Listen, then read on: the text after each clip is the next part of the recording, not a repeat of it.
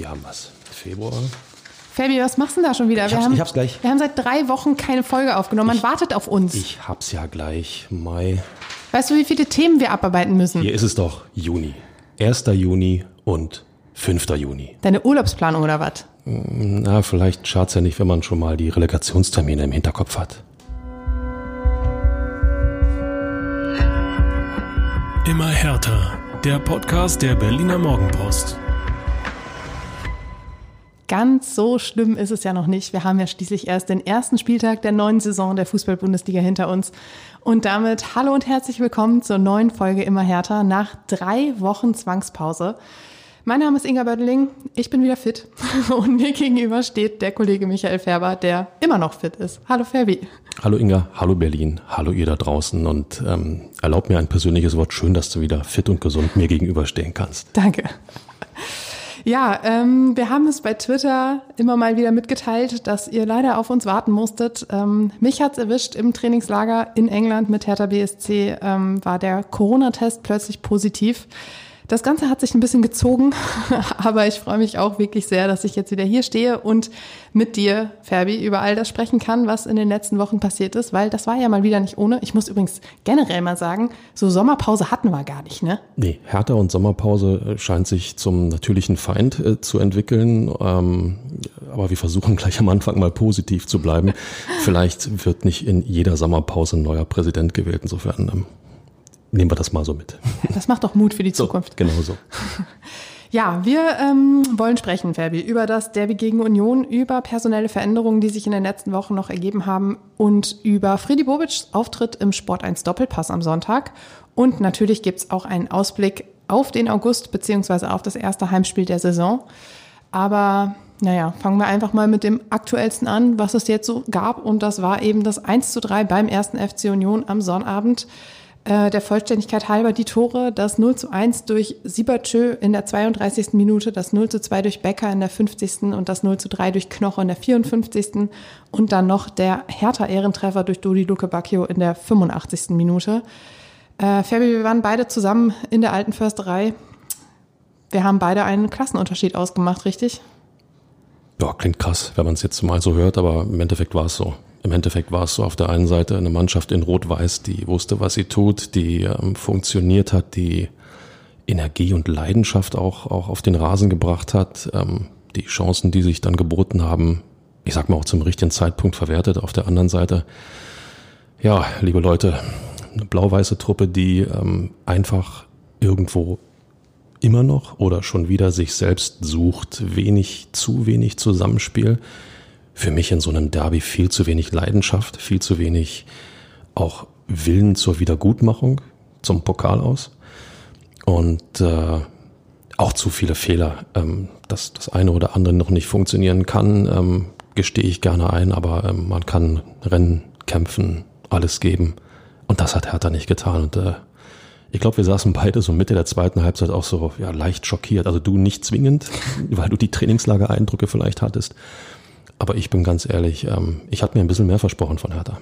Ja, ich muss ehrlich sagen, mich hat's nicht so wahnsinnig überrascht. Und das hat, wie du gerade gesagt hast, seinen Ursprung auch darin, dass ich einfach viel in der Vorbereitung gesehen habe. Äh, Testspiele, ein bisschen was vom Trainingslager, bevor es mich dann dahin gerafft hatte.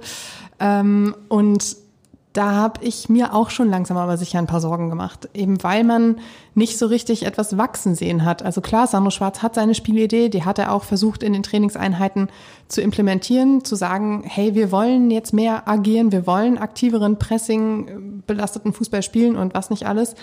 Aber wenn du eben noch nicht so ganz genau weißt, mit welcher Mannschaft du das tun sollst, dann ist es natürlich auch schwierig. Und da wollen wir gleich auch noch drüber sprechen. Aber all die Problemaspekte, die so aufgetaucht sind im Derby, und das waren eine Menge, wie ich finde. Also ich, ähm, du hast es halt ja auch gerade schon ein bisschen angedeutet, aber ich finde, da war super wenig Tempo drin. Da war überhaupt ja eigentlich fast gar kein richtiges Nachrückverhalten dabei. Das Pressing war nicht, nicht da. Es war überhaupt keine Tiefe im Spiel. Ständig irgendwelche Ballverluste. Zweikämpfe wurden am laufenden Band verloren. Und das Stellungsspiel in der Abwehr, das, ja, wir werden nachher noch ganz kurz auch das Pokalus in Braunschweig streifen, aber das Stellungsspiel in der Abwehr, das war auch mindestens genauso schwach wie in Braunschweig. Und das sind, also ich meine, wie viele Facetten waren das jetzt, die nicht gut gelaufen sind? Wenn man dir zu, zu, so zuhört, ähm, habe ich das Gefühl, wir sind bereits am, äh, na sagen wir mal, 26. Spieltag. Ähm, Hertha ist äh, Vorletzter mit acht Punkten Rückstand aufs rettende Ufer und äh, nichts geht mehr. Wow, und das war erst der erste Spieltag. Das ähm, kommt davon, dass keine Sommerpause war. Ja, da konnte man keinen Reset-Button drücken. Ähm, okay, nachvollziehbar, aber äh, alle Punkte, die du ansprichst, äh, ja, trafen leider zu, zeigten, wie viel, wie viel Arbeit tatsächlich noch notwendig ist. Ähm, nichtsdestotrotz, erster Spieltag. 33 Spiele sind noch, klingt jetzt nach Durchhalteparole, aber nochmal, erster Spieltag und äh, ich glaube, wir werden noch den ein oder anderen Krümel finden, wo wir feststellen, da kann was wachsen bei Hertha. Dazu später mehr. Genau, das glaube ich nämlich auch. Und bevor wir anfangen mit den positiven Dingen, bevor wir sie suchen, ähm, finden, nicht finden. suchen, finden. Ach, wie toll. Positiv. So positiv. Ähm, muss ich aber noch mal ein bisschen, ein bisschen drauf rumreiten. Und zwar gab es zum Beispiel, ähm, ja, das allergrößte, nee, wo wollte ich jetzt weitermachen? Da wollte ich weitermachen. Ja. Beim Kollegen Philipp Uremovic. Und zwar hat der ähm, Cedric Boyata in der Innenverteidigung ersetzt. Das war eine relativ überraschende Personalie, zumal Boyata gar nicht mal im Kader stand. Äh, Sandro Schwarz wurde natürlich gefragt, warum das so ist. Und er hat gesagt, es war eine sportliche Entscheidung. Und Friedi Bobic hat am Sonntag im Doppelpass nochmal nachgelegt und gesagt, wir haben nicht das Gefühl, dass er uns aktuell weiterbringt. Deshalb stand er nicht im Kader. Übrigens genauso wie äh, Christoph Piontek. Finde ich, ist auch eine sehr deutliche Aussage, wenn man bedenkt, dass wir gerade am ersten Spieltag sind und man eigentlich das Gefühl haben sollte, dass jeder Bock hat auf diese Saison und auch jeder Bock hat, mit Hertha irgendwie was Besseres aufzubauen als in der vergangenen Saison. Aber auch das ist noch ein Punkt, über den wir später reden wollen. Ähm, Uremovic stand neben Kempf in der Abwehr. Ich finde, Uremovic hat einen soliden Auftritt gemacht, dafür, dass er auch in der Vorbereitung lange gefehlt hat, weil er immer wieder Probleme mit den ähm, Muskeln hatte.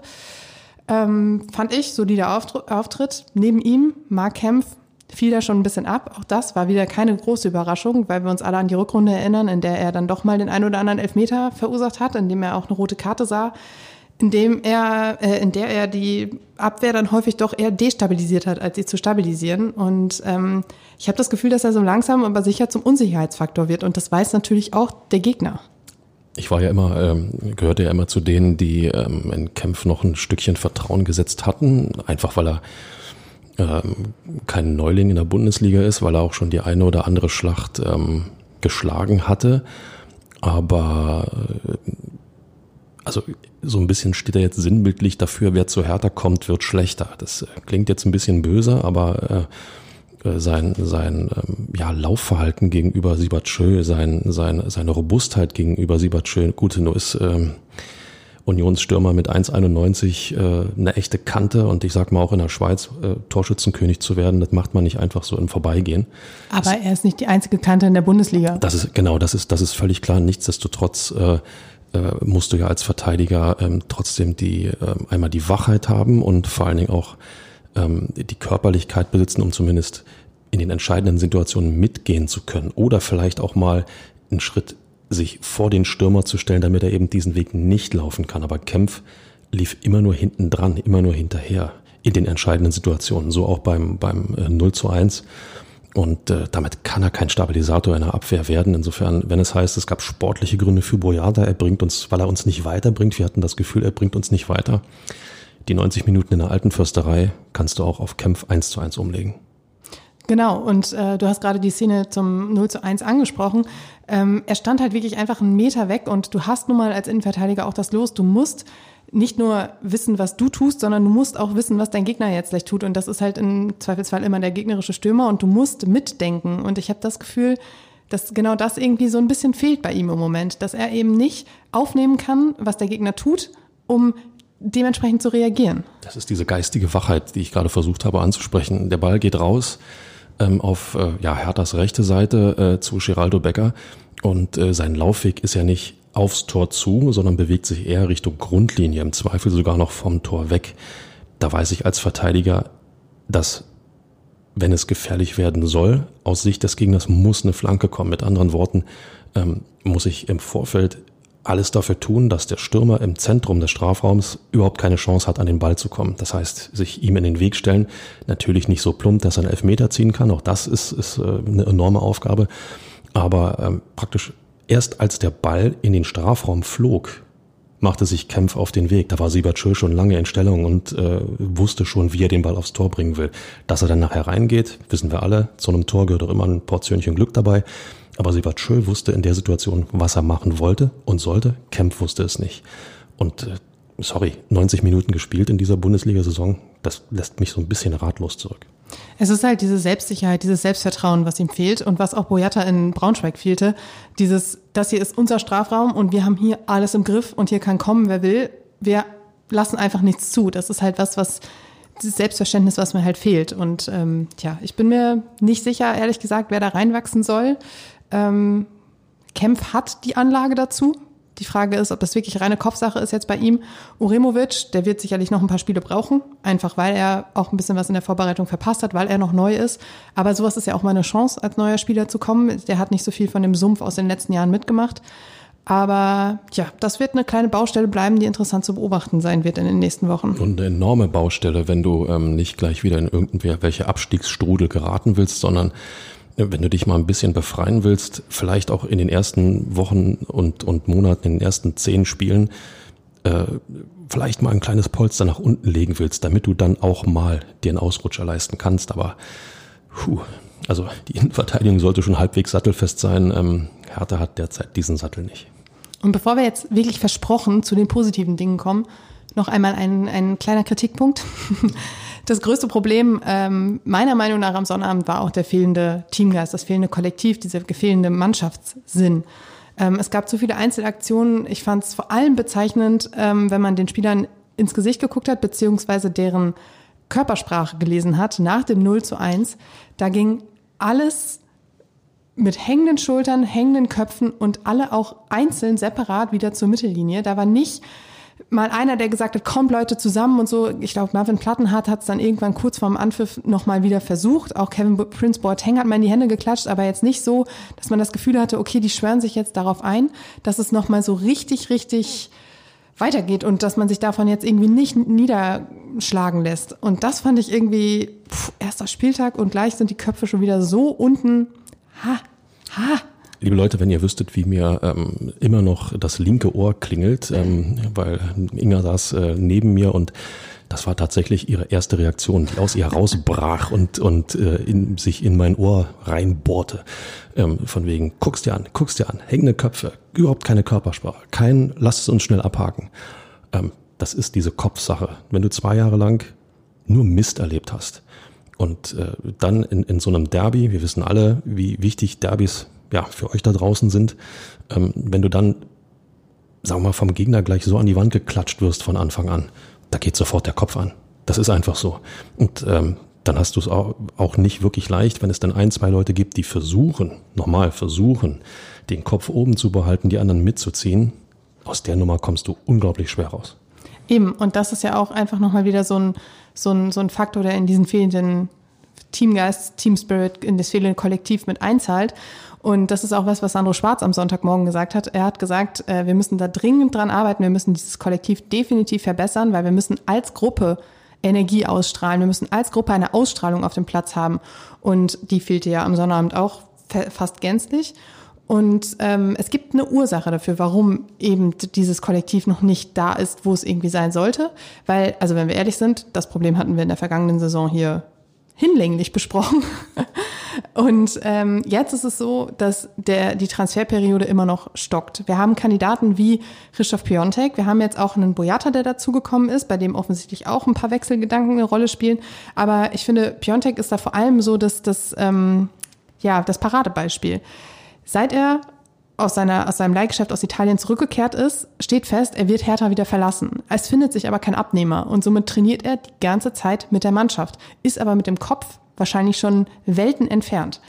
Wie also sollst du es schaffen? Er ist ja nicht der Einzige, der noch gehen wird. Freddy Bobic hat am Sonntag gesagt, es werden auf jeden Fall mehr Spieler noch gehen, als dass sie, als das neue kommen werden. Ähm, wie willst du es schaffen, ein Kollektiv zu formen, eine Mannschaft zu bilden, wenn da so viele Spieler drin sind, die mit dem Kopf gar nicht bei Hertha sind? Das ist ja, es ist, es ist dann einfach auch schwierig, diese Aufbruchsstimmung, dieses, dieses jetzt, wir, wir, wir schwören uns jetzt auf diese Saison ein und wir werden so richtig reißen. Wie willst du das erreichen? Also ähm, die Problematik äh, liegt tatsächlich genau dort, weil ähm, Ich glaube, wenn wir jedes Mal einen Euro in unsere schlechte Witzekasse tun für, wir müssen diese Energie als Gruppe auf den Platz bekommen. Ja, also wie oft ich diesen Satz jetzt schon gehört habe von Sandro Schwarz. Das zeigt ja, dass ähm, das Kernproblem, ähm, wir sind uns ja einig, alle, die da draußen bei Hertha spielen, ich sag da draußen, wir stehen hier am Kudamm, deswegen, alle, alle, die bei, alle, die bei Hertha spielen, die können auch Fußball spielen. Punkt. Ist ja nicht so, dass sie nicht vernünftig gegen den Ball treten können. Es ist auch nicht so, dass sie nicht vernünftig als, als innerhalb einer Mannschaft funktionieren können. Und es ist auch bei weitem nicht so, dass sie nicht fit sind, um in der Bundesliga zu spielen. Aber wenn der Kopf nicht mitspielt und äh, jeder, der, sagen wir Ausdauersport gemacht hat, wird das, wird das nachvollziehen können. Wenn der Kopf dann nicht mitspielt, dann kannst du so fit sein, so ballgewandt sein, dann funktioniert's nicht, weil du erst nachdenkst, bevor du instinktiv das Richtige tust oder überhaupt etwas tust. So, die zweite Nummer, wenn du ansprichst, ähm, Piontek geht von Gesundheit, ist, ist praktisch, ist praktisch äh, mit dem Kopf schon nicht mehr hier. Ähm, ich weiß nicht, ob der Transfermarkt noch nicht am Rollen ist. Man macht sich ja dann auch so seine Gedanken. Wir überlegen einfach mal ähm, allgemein gesprochen, wenn man zu viel Mittelmaß für zu teures Geld einkauft, wird man immer Probleme haben, dieses Mittelmaß für eine, sagen wir mal, adäquate Summe, die einem nicht so ein Riesenloch in die Kasse reißt, auch wieder loszuwerden. Ich glaube, das ist eigentlich viel, viel mehr das Problem, was Freddy Bobic gerade hat, wenn es darum geht, den Kader auszudünnen bzw. Transfererlöse zu erzielen. Ich glaube auch, dass auf Spielerseite die, die, die Lücke zwischen Anspruch und Transferrealität ähm, sehr, sehr groß ist. Die Spieler haben gewisse Vorstellungen, welche Vereine sie äh, nehmen würden und ähm, die Realität, welche Vereine die Spieler denn nehmen würden, ähm, ist nochmal wieder eine ganz andere. Und äh, da ist auch äh, Piontek nicht der Einzige, da ist auch äh, Oma Alderete ein Kandidat, der ebenfalls immer noch bei Hertha ist, weil er noch keinen Abnehmer gefunden hat, der ihm auch passt. Und ähm, das sind halt so Problemstellen, die kannst du jetzt eigentlich auch gar nicht gebrauchen, weil die Saison ist losgegangen und eigentlich müsste man sich jetzt auf Sportliche konzentrieren. Äh, Fredi Bobic hat am Sonntag noch gesagt, ähm, wenn du neu zusammengestellt bist, kann nicht alles sofort funktionieren. Die Mannschaft muss sich untereinander noch finden. Da ist ja genau das Problem, was wir gerade angesprochen haben. Eben wenn du noch einen Pfeiler dazwischen hast, die eben dieses Zusammenfinden unterbrechen, dann wird das schwierig. Das gilt aber für jede andere Mannschaft auch. Es ist ja nicht so, dass äh, die 17 anderen Kader in der Fußball-Bundesliga exakt so auflaufen personell, wie sie es in der vergangenen Saison getan haben. Und das trifft auch auf Union zu. Ähm, neuer Innenverteidiger, ähm, neuer Mittelfeldspieler, ähm, neuer Stürmer, äh, um jetzt mal nur drei zu nennen, die haben genauso eine kurze Vorbereitungszeit, Eingewöhnungszeit, wie sie bei Hertha BSC viele Profis haben auch. Und trotzdem scheint es da eher zu funktionieren als bei Hertha. Aber du sprichst jetzt ja schon von Eingewöhnungszeit, die sind ja alle schon da. Bei Hertha ist ja das Problem noch, dass noch viele gehen sollen und noch neue kommen sollen. Das heißt, der Kader ist ja noch gar nicht abgeschlossen, so wie er jetzt ist. Das heißt, da ist noch so viel Fluktuation drin, die du irgendwie jetzt auffangen musst. Wenn du aber sagst, wie Bobic, von wegen, wenn du neu zusammengestellt bist, ja. ja dann bezieht sich das ja. ja. meines Erachtens auf Spieler, die schon auf da sind. Du, Zustand, ja, Genau, du kannst ja nicht, du kannst ja nicht Spieler ähm, einpreisen, die noch gar nicht da sind oder äh, vielleicht dann Ende August da sind, mhm. von wegen, natürlich können die sich noch nicht eingespielt haben das Personal, was jetzt da ist bei Hertha BSC, das neue Personal hat genau die gleiche Zeit gehabt, sich zu finden, sich einzubringen in eine Gruppe, um mal den Sandro Schwarz mhm. äh, äh Duktus zu nehmen und auch die eigenen Qualitäten in die Mannschaft zu transportieren, die genau die gleiche Zeit, wie es der Gegner Union hatte. Und äh, dass das bei Hertha viel, viel weniger offensichtlich funktioniert als bei Union, ähm, ist eine Riesenaufgabe, die Hertha langsam aber sicher bewältigen muss. Weil, weil äh, auch in der vergangenen Saison ist es so oft gewesen, dass Hertha sich immer wieder auch ja, verbal dahinter so ein bisschen versteckt hat. Man muss sich erst, man muss sich erst. Die anderen haben nicht mehr Zeit und trotzdem funktioniert es da besser dafür muss es einen Grund geben. Aber ich glaube, das Problem ist auch, wenn du aus dem Umfeld die ganze Zeit hörst, naja, es wird sich noch viel ändern, wir müssen noch hier, wir müssen noch da. Und ich meine, die Spieler sprechen auch untereinander. Und wenn dann, keine Ahnung, fünf Spieler dabei sind, die die ganze Zeit davon sprechen, dass sie den Verein ja verlassen, dann ist es ja auch einfach schwierig, dieses, dieses neue Konstrukt irgendwie zusammenfinden zu lassen. Und ähm, Deshalb sehnen sie bei Hertha auch den 1. September herbei, wenn das Transferfenster geschlossen ist. Friedi Bobic hat am Doppelpass noch gesagt, wenn diese Transferperiode endlich vorbei ist, wiss, äh, oder vorbei ist, wissen wir auch endlich, auf welche Truppe wir uns verlassen können. Alleine diese, diese Aussage, auf die wir uns verlassen können, zeigt ja auch, wie unzufrieden er im Moment auch mit der Einstellung mancher Spieler ist. Zu Recht, völlig, ja. völlig zu Recht. Wir wissen aber auch, wenn Ende August ist, oder 1. September ist, glaube ich, äh Ja, Ende, 1. September. Ende, mhm. Ende des, des Transferfensters. Dann sind, ähm, lass es uns kurz überschlagen, vier Bundesligaspiele, drei, vier Bundesligaspiele gespielt. Mhm. Vier. Ähm, du kannst zwölf Punkte haben nach vier Spielen. Kannst aber auch null haben. So, und Hertha hat das erste Spiel schon erstmal mit einem Nuller abgeschlossen. Ähm, plus Pokal aus. Kommen wir nachher noch zu. Aber auch das bist, da bist du im Kopf sofort wieder in so einer Schiene, in die du überhaupt nicht rein willst. Ähm, also der Start, dass der Start schwierig werden würde, ähm, ich würde mal sagen, das war uns allen irgendwie klar. Aber so schwer, huh, Dann ist jetzt Zeit für positive Gedanken. Positive Gedanken. Po positive Gedanken. Ich war lange genug positiv. so, äh, und zwar war es, glaube ich, die 56. Minute, die mir sehr viel Mut gemacht hat. Und da standen drei Spieler an der Seitenlinie bei Hertha BSC, die das Spiel tatsächlich ein bisschen belebt haben. Und zwar kam Stefan Jovetic, von dem wissen wir schon, dass er offensiv durchaus Akzente setzen kann. Es kam Chidera Ejuke und Wilfried Kanga. Ähm, neues Offensivpersonal. Über Kanga sprechen wir gleich noch. Ähm, Ejuke ist seit gut zwei Wochen, zweieinhalb Wochen jetzt bei Hertha. Und der hat Mysian Maoli da auf der linken Außenbahn ersetzt. Äh, Kanga hat Selke im Sturm ersetzt. Und äh, ich kapriziere mich mal nur auf die beiden, weil Stefan Jovetic und seine Qualitäten, die kennen wir. Aber die beiden haben Spaß gemacht. Also auch wenn ich nicht allzu viel gesehen habe, ähm, was auf Hertha-Seite Spaß gemacht hat, die beiden waren es. Und zwar ein Ejuke, der wirklich die, also Unionsabwehr so viel beschäftigt hat, wie Mauli da es in der Stunde davor überhaupt nicht geschafft hat. Und ähm, ein, pardon, So Und- viel Zeit muss sein. so viel Zeit muss sein. Und ein Kanga, der, ich glaube, es war schon sein, direkt seine erste Situation, äh, in der er im Strafraum nach einer Flanke von John Joe Kenny einfach goldrichtig stand. Gut, er ist nachher an Frederik Rönno gescheitert, aber ich meine, was wäre das bitte auch für ein Einstand gewesen, wenn direkt der erst reingegangen wäre? Aber die Ansätze sind da und das ist halt vielversprechend, weil das sind Ansätze, die haben in den vergangenen Jahren äh, oder eigentlich in der vergangenen Saison, sagen wir mal so, auch einfach gefehlt. Und ähm, ich glaube, wenn die beiden ein bisschen mehr Zeit bekommen, mit der Mannschaft zu trainieren, Sandro Schwarz Idee ein bisschen mehr umzusetzen, dann kann das richtig Spaß machen. Genau. Punkt. Punkt. Nein, äh, die, die, beiden, die beiden sind ja tatsächlich ähm, erst relativ kurz bei Hertha dabei. Deswegen standen sie auch nicht in der Startelf, weil es einfach überhaupt keinen Sinn macht, wenn, wenn, wenn jemand noch nicht mal im Ansatz ähm, Spielideen, Spielverständnis, Mitspieler irgendwie auf dem Plan hat. Von Automatismen will ich da ähm, dabei gar nicht reden. Diese beiden haben Elan aufs Spielfeld gebracht. Ähm, wenn ich, ich glaube, es war die 60. Minute, dann äh, diese Aktion mit, mit äh, Flanke an den Strafraum und, und Kangas Abschluss. Er war ein bisschen zu schnell für diese Flanke oder sagen wir es mal so. Das Zuspiel war ähm, gut, nicht hundertprozentig exakt. Trotzdem hat er eins getan. Er hat überhaupt nicht überlegt, er hat überhaupt nicht gefackelt. Er hat das Ding aufs Tor gebracht. Punkt. Und äh, es ist diese völlig banale Fußballweisheit, wenn du ein Tor schießen willst, schieß aufs Tor. So, das hat er getan. Ähm, Im Vergleich davor, ähm, Davy Selke, ich sag mal so, das wollte ich eigentlich in dem Podcast nicht mehr sagen, aber ähm, man hätte auch mich da aufstellen können. Also Davy Selke, tut mir leid. Selke hatte einfach wirklich wenig, ich sag mal so, Stehvermögen am äh, Sonnabend, weil er, er hatte viel Stehvermögen. nee, er hatte wenig, weil er stand, lag ständig auf dem Boden. Ansonsten ist er sehr viel gestanden. Ja gut, das ist jetzt Interpretationssache.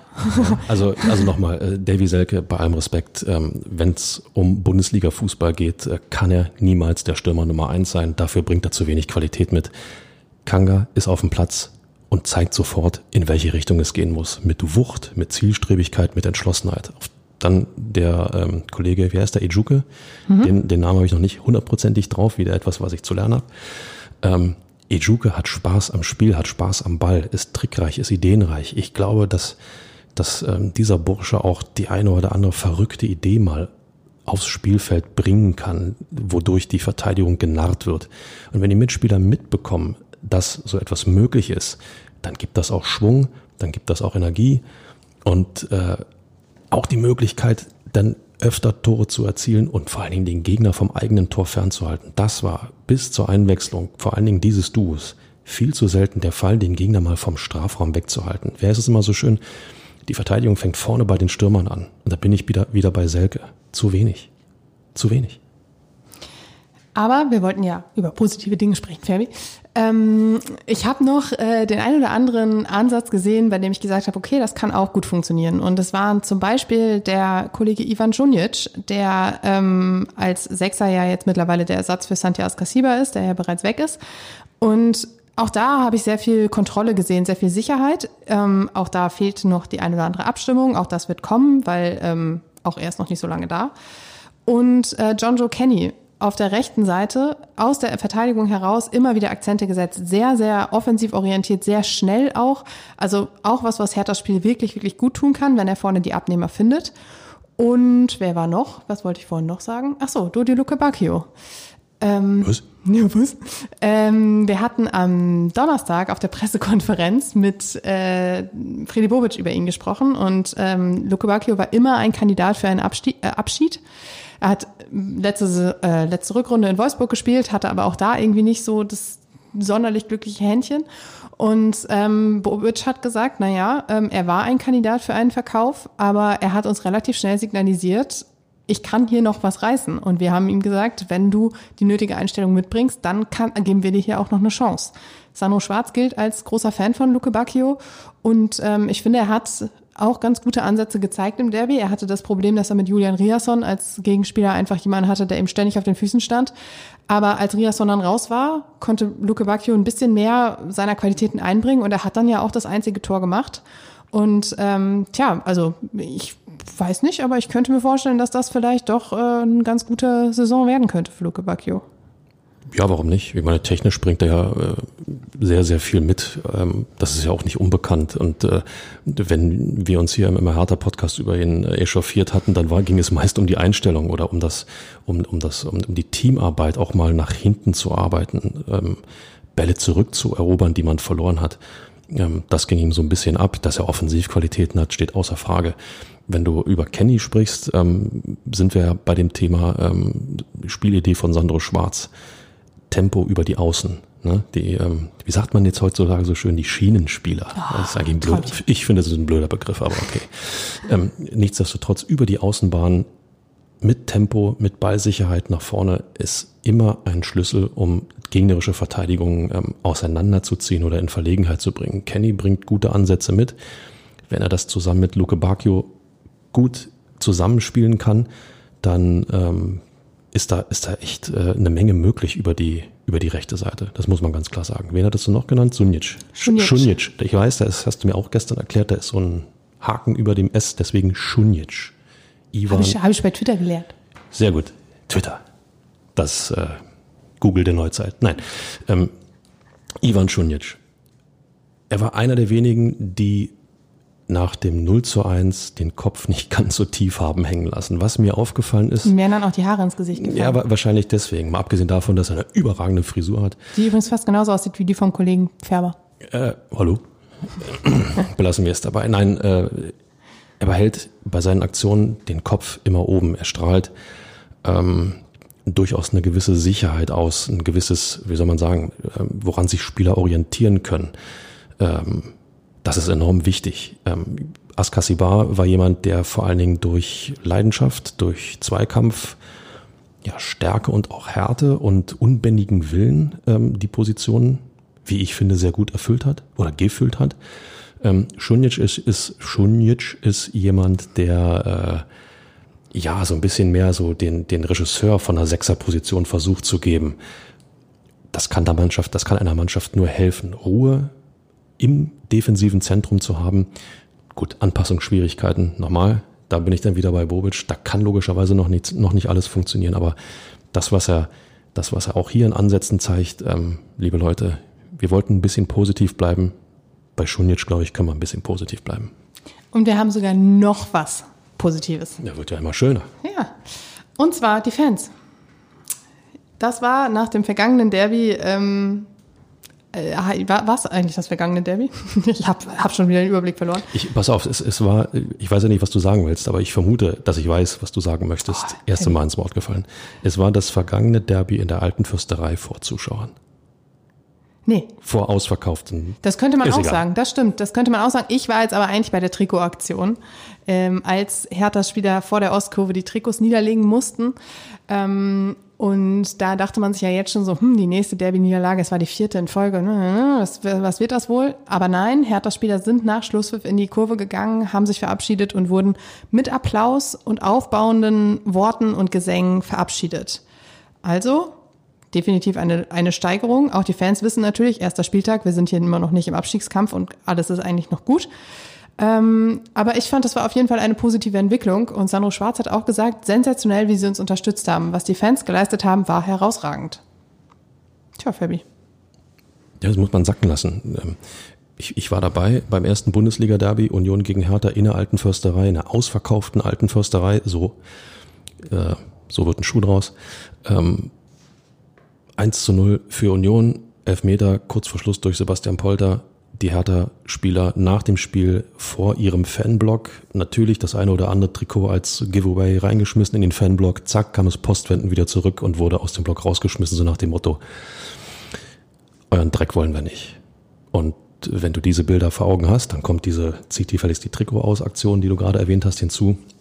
Und jetzt steht dort eine Mannschaft, die klar unterlegen war, die, ähm, der man auch nicht mal unterstellen kann, sie hätte alles gegeben, weil das glaube ich einfach nicht, dass das alles war. Und trotzdem wird sie mit Applaus, mit Unterstützung verabschiedet. Man hat gesehen, äh, wie, wie vorsichtig die Spieler ja sich der Kurve oder vielmehr dem Block genähert haben. Ne? Also mhm, mhm, war, war total spooky irgendwo, weil man dann irgendwo dachte, okay, äh, noch einen Schritt näher, dann weiß ich nicht, hauen sie uns wieder die Trikots um die Ohren. Das ist aber nicht passiert.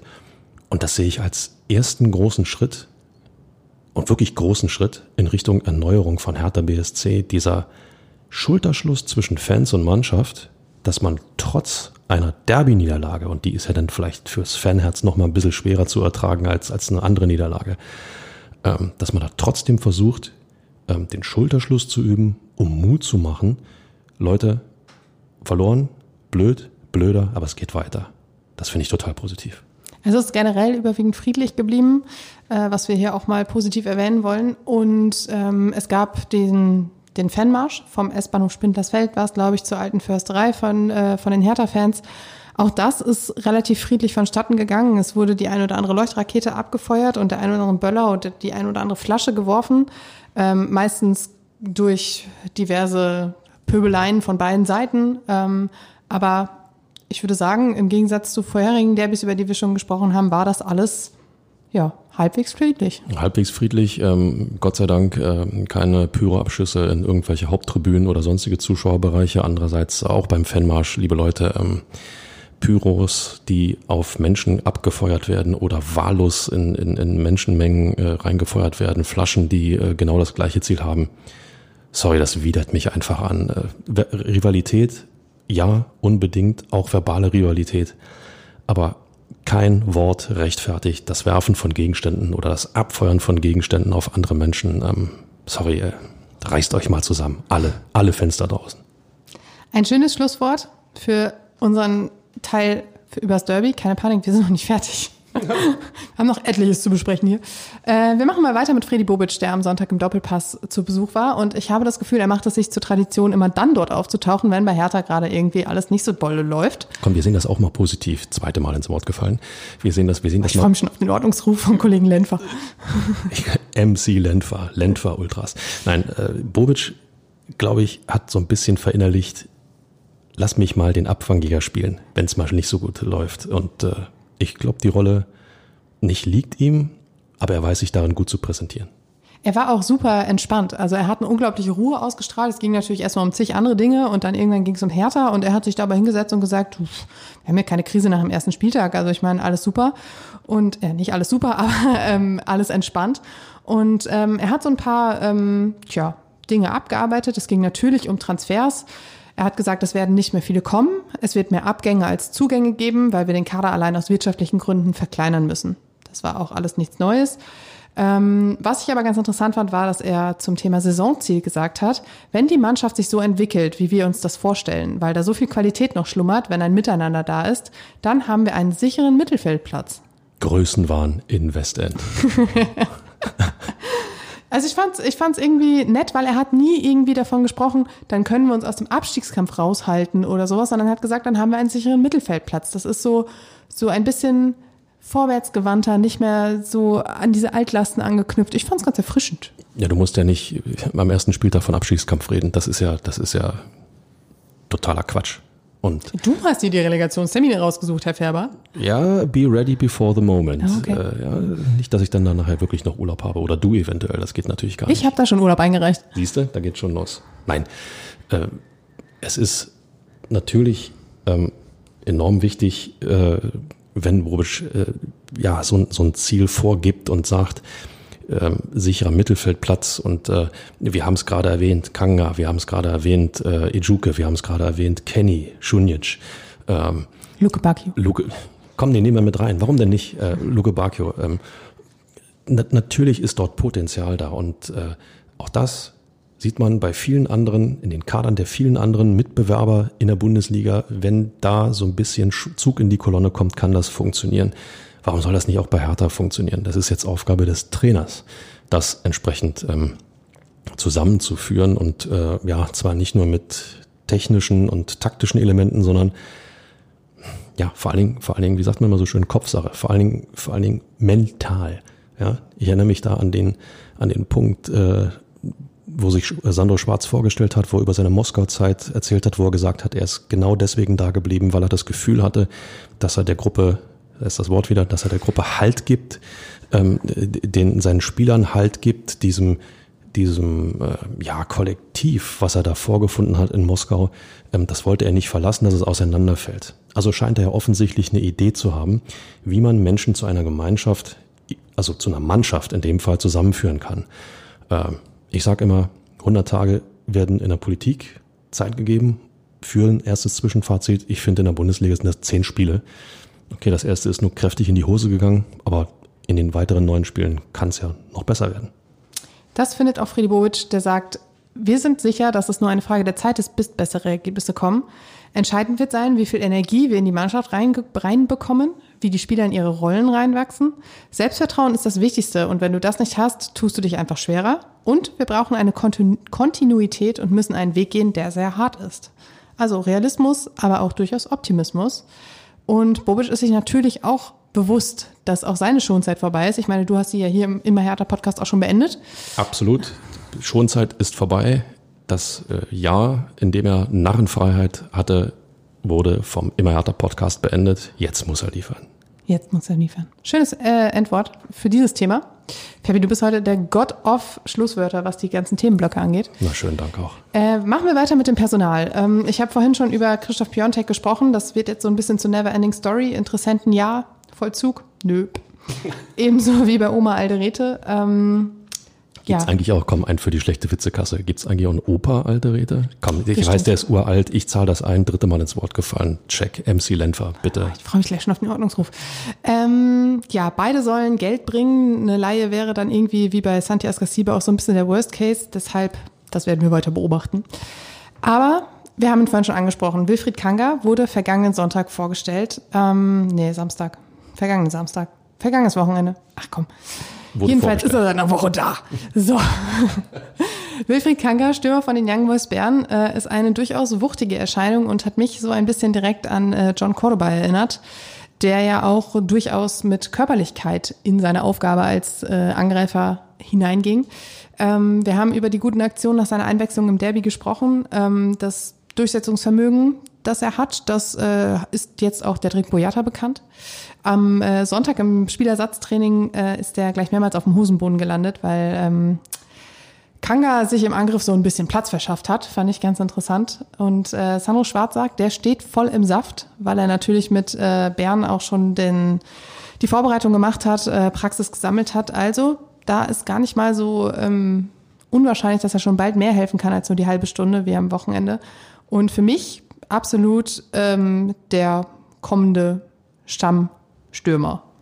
Ja, ich sehe jetzt ehrlich gesagt auch keinen, der, der diese Position oder diese Rolle ausfüllen könnte. Ähm, wenn er sich äh, Platz verschafft, um, um den Verteidiger loszuwerden, zeigt das auch, dass er immer Unruhe reinbringt. Je mehr Unruhe du reinbringst, desto mehr wird sich die gegnerische Defensive überlegen, reicht einer, müssen wir da einen zweiten hinstellen, so schon bekommst du ja automatisch mehr Platz. Ähm, Unruhe, Unruhe, Unruhe im gegnerischen Strafraum, in der gegnerischen Defensive. Das muss das Ziel sein. Und dann bekommst du auch Chancen. Und wir haben es gerade vor ein paar Minuten erklärt, wenn Kanga den Ball hat, der schießt aufs Tor. Der wartet nicht, der schießt aufs Tor. Enorm wichtig. Ähm, dann gibt es einen möglichen Abschied von Jürgen Eckelenkamp. Äh, der wird mit mehreren Clubs in Belgien in Verbindung gebracht. Friede Bobic hat das auch am Donnerstag bestätigt. Äh, allerdings gibt es noch keinen Vollzug. Ähm, kolportiert werden 5 Millionen Ablösesumme. Das wären natürlich 5 Millionen, die jetzt nicht unbedingt so eingepreist waren. Von daher gern genommen äh, beim Versuch, einen Transferüberschuss zu erwirtschaften.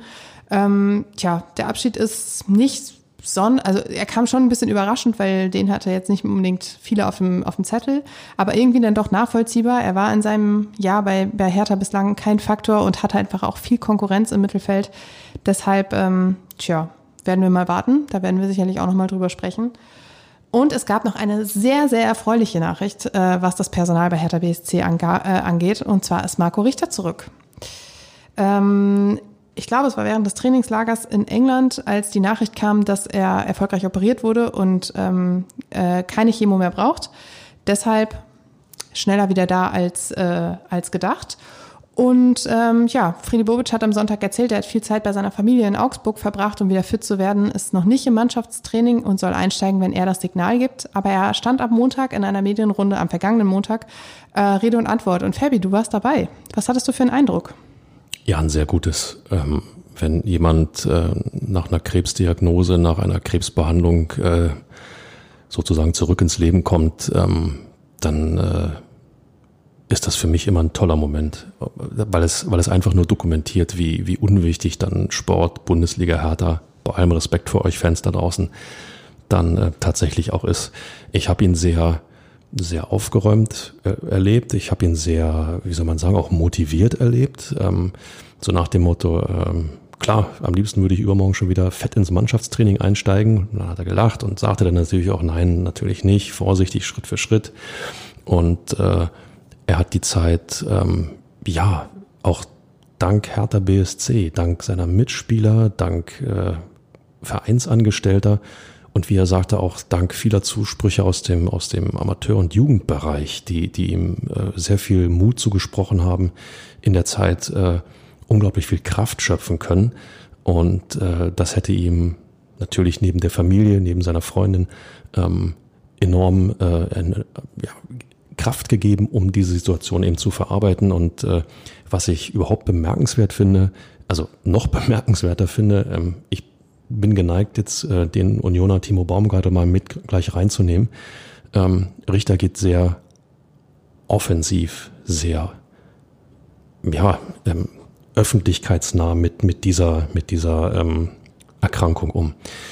Einfach um die Sinne zu schärfen, um darauf aufmerksam zu machen, ähm, wenn man etwas spürt, geht zur Vorsorge, lasst es untersuchen. Je früher man so etwas erkennt, je früher man Krebs erkennt, desto besser kann man darauf reagieren, desto eher ist die Chance da, ähm, ja, geheilt zu werden.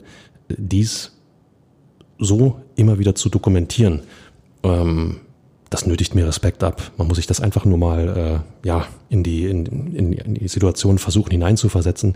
Du gehst zum Arzt, bekommst die Diagnose Hodenkrebs und in dem Augenblick ähm, fallen erstmal alle Klappen und dann trotzdem den es ist Mut, den du brauchst den aufzubringen und zu sagen, es ist so, ich werde dagegen ankämpfen, ich werde das schaffen, aber liebe Leute, wenn es mir so geht, könnte es anderen auch gehen. Ähm, das ist total super, absolut super mit, du hast ihn gerade angesprochen, Timo Baumgartel, Marco Richter und Sebastian Aller gibt es ja jetzt auch schon drei Bundesligaspieler, die ähm, eben genau diese schreckliche Diagnose bekommen haben. Und was wohl allen dreien auch geholfen hat, war der äh, Austausch untereinander. Sie sind direkt in Kontakt getreten. Timo Baumgartel war der Erste, der ähm, die Diagnose bekommen hat und der ist auch sofort auf Marco Richter zugegangen, auf Alea zugegangen. Marco Richter hat sich bei Alea gemeldet. Also es ist auch einfach ähm, gut zu sehen, wie, wie da auch so, so ja, so ein Zusammenhalt einfach entsteht und gesagt wird, okay, bei mir war es richtig kacke. Das heißt nicht, dass es bei dir so werden muss, aber du wirst das schaffen und du hast die Unterstützung. Ich meine, alle drei haben die grenzenlose Unterstützung ihrer Vereine gehabt, haben sie auch noch, so wie Aller zum Beispiel, der jetzt auch monatelang ausfallen wird. Und ähm, ich finde es auch einfach super, dass sie dann auch die Aufmerksamkeit, die dadurch auf sie fällt, nutzen, um einfach Werbung für diese Vorsorgeuntersuchung zu machen und zu sagen, Leute, das ist nichts, was euch erst ab 40, 50, 60 Jahren trifft, sondern guckt uns an, wir sind jung, wir sind fit, wir sind Leistungssportler und trotzdem stehen wir jetzt hier und müssen damit leben. Und ähm, finde ich, finde ich eine tolle Sache. Und ich fand es auch super, als ich gehört habe, dass Marco Richter schon zurück ist und sich sagt, okay, ich möchte jetzt wieder loslegen und ich möchte jetzt wieder einsteigen. Das war auch ein schönes Signal. Ähm, Baumgartel und Richter kennen sich, glaube ich, aus der U21 ganz gut. Ähm, er hat äh, erzählt, dass sie beide seitdem auch eigentlich einen ganz ordentlichen Draht zueinander haben. Und äh, dieses Signal, wie gesagt, sprengt ja sämtliche Fußballgrenzen, wenn Vereinsfarben keine Rolle mehr spielen, weil es um die Gesundheit geht. Und äh, dann äh, einfach nochmal auch von unserer Seite ein Gruß an Sebastian Aller, dessen Diagnose ja offenbar ähm, ja bösartig ausgefallen ist. Ähm, beste Genesungswünsche und ähm, ich hoffe, wir sehen ihn bald wieder. Auch damit beenden wir diesen, diesen Themenkomplex, Ferbi. Danke dafür. Ähm, wirf doch mal bitte einen Blick aus Thermometer und sag mir, wie warm es hier ist. Ja, äh, unser Podcast-Stübchen hat ähm, launige 27,8 Grad auf der Uhr, Tendenz, so das auch an. Tendenz steigend. Ja, ähm, dann ähm, kalte Dusche, Ferbi. Pokal aus in Braunschweig. 5 zu 6 im Elfmeterschießen nach 2 zu 0 Führung in der ersten Halbzeit. Äh, ja, damit war das Aus in der ersten Runde des Pokals besiegelt, wie schon beim 4 zu 5 vor zwei Jahren. Und äh, Sandro Schwarz hat äh, danach gesagt, er war verärgert, aber nicht enttäuscht. Weil er hat diese ganze Altlasten aus den vergangenen, aus der vergangenen Saison und so, da will er auch gar nichts mehr von hören. Er kann das total verstehen, dass bei, bei Medien, bei Fans und Co. überall sofort der Reflex losgeht, wie mit, ja, letzte Saison ist ja alles genauso schlimm jetzt und so. Aber er sagt, nee, nee, jetzt geht's nach vorne. Ähm, auch er stand am Montag nach dem Pokal aus äh, Rede und Antwort. Auch du warst da, Ferbi. ähm, wie hast du ihn wahrgenommen? Ich fasse das mal zusammen. Wir müssen es schaffen, dass wir die Energie in die Gruppe und dann auf den Platz bekommen. Danke. So. Äh, geht denn das schon wieder los? Pokal aus in Braunschweig. Ähm, auf Twitter liefen dann natürlich sofort die, die ersten Bildchen äh, mit äh, Freddy Bobic am Telefon. Ne, Hallo Felix Magath, hast du ab, ab September mal Zeit? Womit wir Felix Magath natürlich auch wieder charmant untergebracht haben. Du bist einfach überragend. Ja, ist, äh, manches, manches kann ich dann doch, aber ähm, das braucht kein Mensch, so ein Pokal aus. Und äh, das ist ja auch der Grund vielleicht, warum ich nach diesem Derby dann doch ein bisschen enttäuscht war von Hertha, weil die erste Halbzeit in Braunschweig, ähm, wir wissen alle, Braunschweig, Zweitliga-Aufsteiger, die war gut, die war in Ordnung. Hertha hat das Spiel unter Kontrolle gehabt, hat 2 zu 0 geführt, hätte höher führen können, ohne Zweifel. Passiert, ist nicht, äh, haben sie es nicht geschafft. Und dann kassierst du das 2 zu 2, gehst in die Verlängerung, liegst 2 zu 3 zurück, kurz nach Beginn der Verlängerung und ziehst dich selber nochmal raus. 3 zu 3, kurz vor Schluss 4 zu 3 und dann bringst du es nicht über die Zeit. Das ist, das ist schwierig, da dann noch den Ausgleich tatsächlich zuzulassen. Ähm, gut, Elfmeterschießen ist immer Lotterie, dass dann ausgerechnet der Freistoß Scott Plattenhardt scheitert und äh, wer war der andere? Kempf übers Tor schießt. Ohne Worte. Das passiert. Punkt. Elfmeterschießen ist immer Lotterie. Aber genau das sind die beiden Konstrukte, wo man dachte, okay, daran kann man aber arbeiten. 2 zu 0 Führung verspielt, 4 zu 3 Führung verspielt. Da ist was möglich. Und dann der Auftritt in der alten Försterei, das passt für mich schon wieder nicht zusammen. Tja, was soll ich sagen? Da wirst du einmal krank und verpasst Herthas gesamte Pokalsaison. Ja, schön, schön gesagt. Das musste ich jetzt echt mal erstmal überlegen, aber schön gesagt. Ähm, eine Sache ist mir vielleicht noch aufgefallen und äh, ich erlaube das, ich erlaube mir mal dann auch das als kleine Kritik an Sandro Schwarz zu verstehen. Ähm, Hertha hat den Anschlusstreffer kassiert zum 2 zu 1 und äh, Schwarz hat daraufhin ähm, Kevin Prince Boateng vom Feld genommen. Du hast ja in den äh, vorigen äh, Podcast-Folgen immer wieder zu verstehen gegeben, Boateng ist ähm, ja so fit wie nie. Er selber sagt das ja auch, dass er so fit wie seit Jahren nicht ist. Finde ich auch, so wie er auftritt. Hat er, hat er ähm, eine gute Qualität auf dem Platz und vor allen Dingen seine, seine Art des Mannschaftsführens ist ja da. Ne? Hat man in Derby ja auch wieder gesehen. Wie oft mit den Armen gefuchtelt, mhm, versucht, mhm. seine Mitspieler irgendwie hin und her zu schieben. Also der Mann, der für ein bisschen Ordnung sorgen kann, den nimmt er vom Platz zu einem Zeitpunkt, wo Hertha völlig durch den Wind war, anfing zu taumeln, in alte Muster verfiel, direkt nach dem, nach dem Anschlusstreffer in Braunschweig und bringt Luca Toussaint. Kurz darauf fällt das 2 zu 2. Ich behaupte, hätte dem Boateng noch fünf, acht Minuten mehr gegeben, der hätte die Truppe wieder beruhigen können. Und dann wird Braunschweig auch nicht den Ausgleich erzielen. Aber Soweit die Theorie. Die Praxis sieht jetzt so aus, dass es immerhin keine Zweifachbelastung gibt in dieser Saison. Ja. Also ich meine, es wird damit definitiv nur zwei Derbys in dieser Saison geben, weil man sich nicht mit Union im DFB-Pokal treffen wird. Ich, Somit Ich prangere das an. ich prangere das ja genau. Somit äh, haben wir auch da wieder das Positive herausgezogen. Ähm, dann hätten wir in unserer Kategorie und sonst so noch den 130. Geburtstag, den Hertha gefeiert hat, in der Zeit, in der ihr leider auf euren Lieblingspodcast verzichten musstet. Es gab eine große Jubiläumsfeier im Olympiapark, ähm, so wie ich das äh, gelesen und gesehen habe, sehr stimmungsvoll mit vielen Legenden und ehemaligen Spielern. Ähm, das war, herrschte so eine gute Stimmung und Leichtigkeit, die dem Verein zu dem Zeitpunkt ganz gut tat. Ähm, das war ja nun mal alles noch vor dem Pokal aus und äh, nach den turbulenten Wochen mit Präsidiumswahl und Co. Ähm, und es gab ein Interview mit Kai Bernstein, ähm, Herthas neuen Präsidenten, bei Hertha TV. Und nur ein, zwei ganz kurze Auszüge. Er hat gesagt, er ist wahnsinnig stolz, als Teil des Vereins die Geschichte weiterzuschreiben. Und er konnte sich natürlich auch einen kleinen Seitenhieb Richtung Köpenick nicht verkneifen und hat gesagt, wir sind der älteste Verein in der Bundesliga, 130 Jahre, davon können andere Vereine in der Stadt nur träumen. Ja, der Fakt ist auf seiner Seite.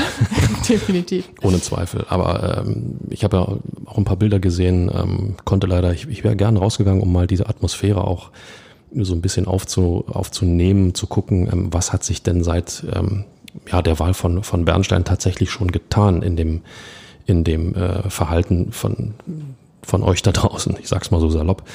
Ähm, was ich gesehen habe, ist, ähm, dass Bernstein sich auch dort als sehr ähm, fannah gezeigt hat. Viele Selfie-Wünsche erfüllt, viele Autogramme gegeben und ähm, das schafft natürlich auch Identität, Identifikation. Jawohl, Kai Bernstein ist einer von uns. Wir erinnern uns, sein Vorgänger ähm, war gefühlt in seinem Elfenbeinturm und ähm, hat sich nicht mal mehr ähm, verbal irgendwie rausgetraut.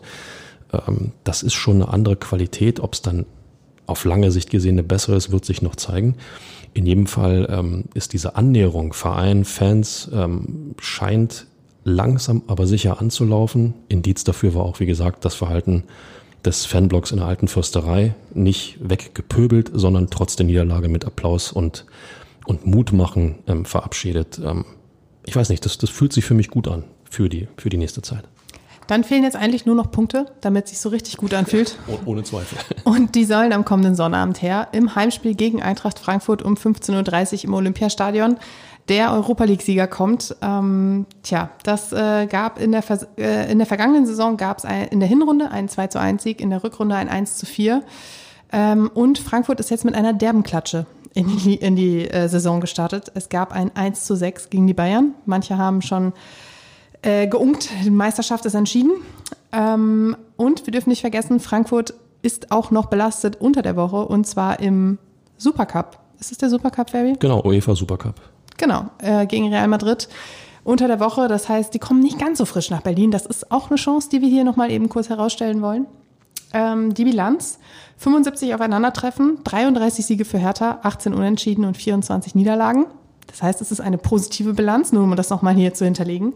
Und es gibt noch reichlich Tickets. Und ich meine, ich hatte auch am äh, Samstag in der alten Försterei so das Gefühl, aber ich meine, was gibt's denn Besseres als jetzt die Spiele im August? Weißt du, es zieht noch nicht im Olympiastadion, es ist warm, die Sonne scheint, ein schöner Samstagnachmittag. Ey. Und es kommt der Europa League-Sieger, der schon jetzt in Trümmern liegt, liebe Leute. So. Ja, da ist, da ist sehr, sehr viel möglich. Und ja, hingehen, die Mannschaft unterstützen und äh, frag mich bloß nicht nach meinem Tipp. Nee, mach ich auch nicht. Damit fangen wir ja nicht erst an, diese Saison. ähm, die nächste Folge gibt es am 15. August. Äh, dann werden wir alles das aufarbeiten, was in dieser Woche passiert ist und äh, natürlich über, ja, vielleicht ja den ersten Sieg der Saison sprechen. Wir werden sehen. Bis dahin, bleibt gesund und vielen Dank fürs Zuhören.